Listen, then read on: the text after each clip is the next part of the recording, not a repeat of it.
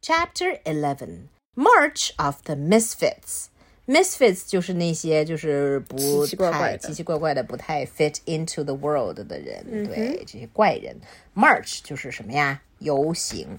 他们不是他们要散步回去吗？So March of the Misfits. flip flop flip flop flip flop，、你来看看都是什么样的 misfits。 ADHD Zuzu、 Yole Caprice、 Sarah Haddock、 Chief、 Dogman、 Petty、 Lil Petty，看上去都是一些格格不入的人。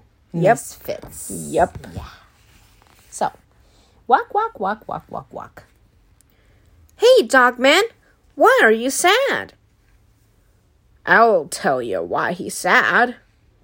A bunch of folks were mean to him today. They called him a misfit. 就是非常格格不入的人。So they kept walking. Don't feel bad, Dogman. I've never told anybody this, but I feel like a misfit too. Hey, so do I, every day.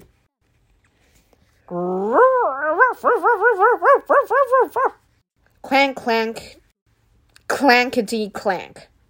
So they were trying to say, Zuzu and ADHD said they're misfits too. The truth is, we're all misfits. Even you, Yule? Heck yeah! "But, But you're so perfect." I'm just acting. I only pretend to be perfect. But deep down inside, I'm a total weirdo. Wow, you had us all fooled. Thanks. 啊，这 还 thanks。 Uh, don't worry, Dogman.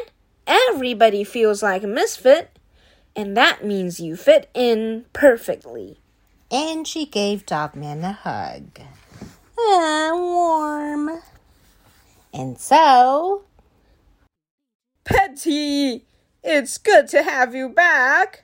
呃，cat uh, jail 的 guard uh, 明显比 dog jail 的 guard 呃不是的，对，dog jail 的 guard 要 nice 很多。Mm-hmm. 是的。嗯哼 Let's play again tomorrow, okay, Papa?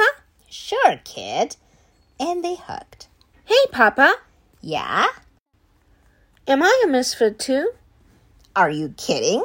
You're the biggest misfit I've ever met. Really? Yup. Sweet. Yay. So being a misfit somehow is a good thing. Yep. The end.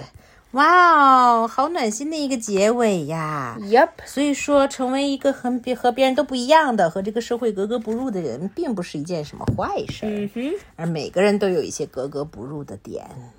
And that's all for today. Goodbye. Goodbye.